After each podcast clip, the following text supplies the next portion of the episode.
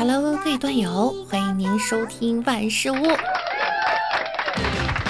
那我依然是你们的小六六。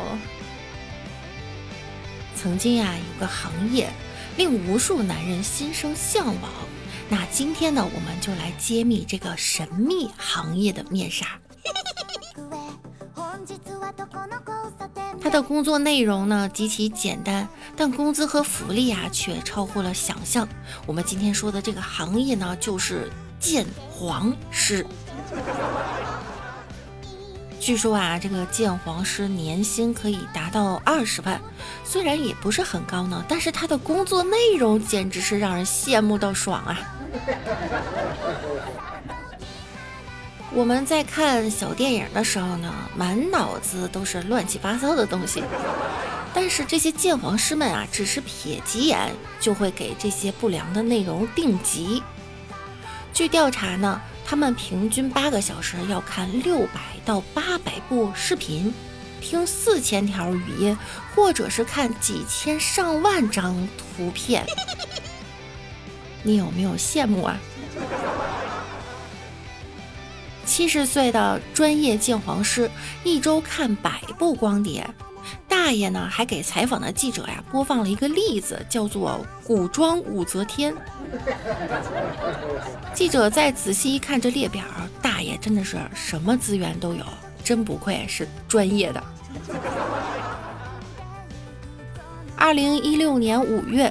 警方曾破获一起利用微信和百度网盘销售小视频的案件。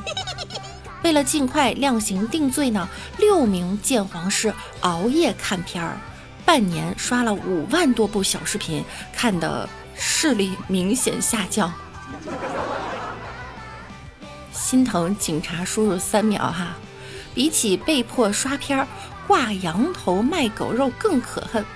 一位民警向记者介绍哈，他曾经就有过一个惨痛的经历，送来的鉴定光盘上呢印着男女裸露的图像，但一打开却是《还珠格格》。但是为了防止色情内容呢被藏在电视剧的某个片段中，警察叔叔不敢快进，结果啊从头到尾看的都是《还珠格格》。重温了一遍童年也是挺好的哈，每天看多了也换换口味。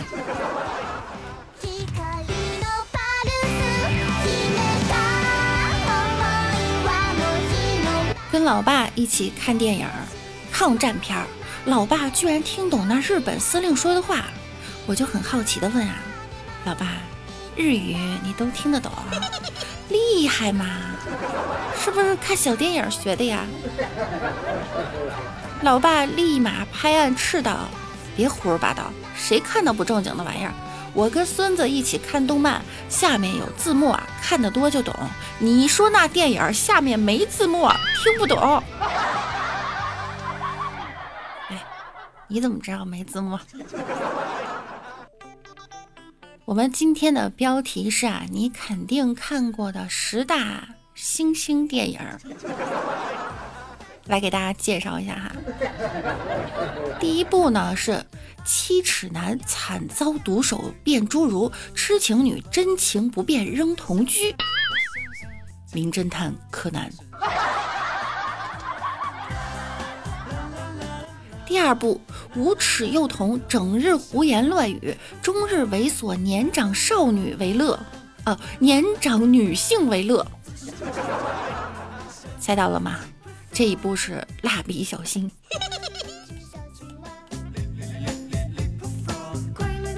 第三部啊，销魂，白衣女子玩弄五男生一生，圣斗士星矢。第四步，孩子脑积水，父亲脑萎缩，残障父子快乐生活。这个简单哈，都能猜到吧？大头儿子，小头爸爸。后面我要考你们了哈。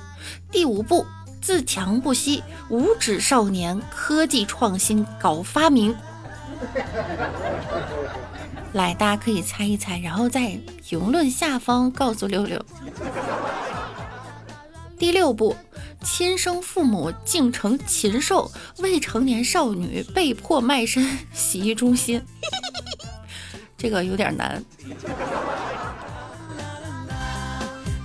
第七步，性情各异，众不明生物丛林深处智斗变态老男淫。来来来来来，评论区等着大家的回复哈。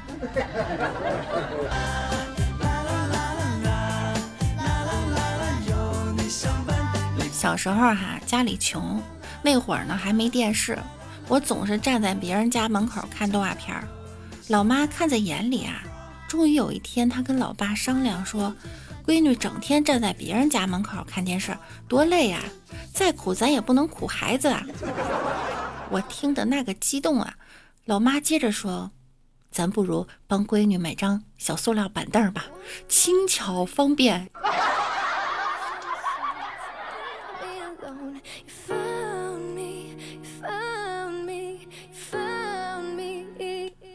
我妈刚刚一脸心事的坐下，拉着我的手，语重心长的跟我说：“啊，你也不小了，都三十了。”我喉头一紧，完了完了，终于要来了！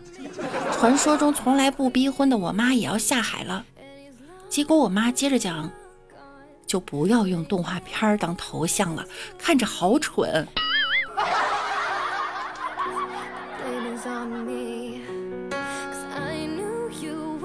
侄子看动画片儿，看了一会儿呢，就把电视关了，说快考试了，电视不能多看。我就夸他呀，哎，这孩子好自觉呀。我哥也露出了欣慰的笑容，然后侄子念叨着说：“眼睛看坏了，同桌写啥都看不清。”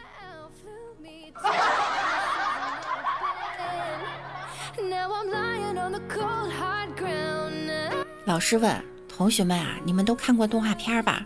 同学说，嗯。老师说，那你们谁愿意说一说哪个动画片最感人啊？小红说葫芦娃。老师问理由呢？小红就说呀，因为他们七兄弟斗智斗勇，只为救出爷爷。小明说不对不对，我觉得应该是大头儿子和小头爸爸。老师说，难道是因为他们也智斗了匪徒，救出了围裙妈妈吗？小明说：“不是啊，你想啊，他们两个一个大头，一个小头，能活在这世上，已经很感人了呀。”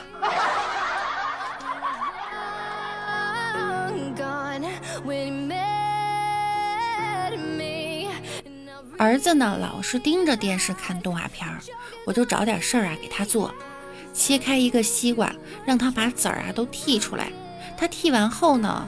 我和他爸就开始吃，还让他把籽儿给扔了。他就问我哪个垃圾桶，我说咱家就一个垃圾桶啊。他说了，我是问你们在哪个垃圾桶把我捡回来的。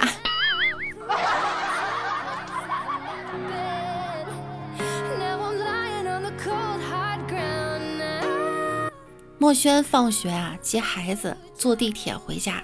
孩子呢，嘟囔着要看动画片儿，墨轩就说呀：“都这么大了，怎么还想看动画片儿？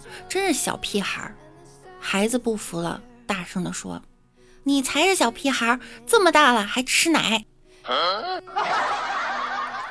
顿时全车都安静了。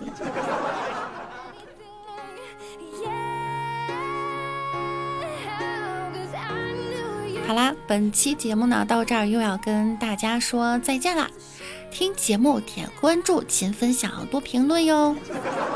对了，由六六播讲的有声书《梓潼》上线了，是一本恐怖惊悚小说啊，大家可以进入我的主页订阅收听哟。那我们下周再见啦，拜拜。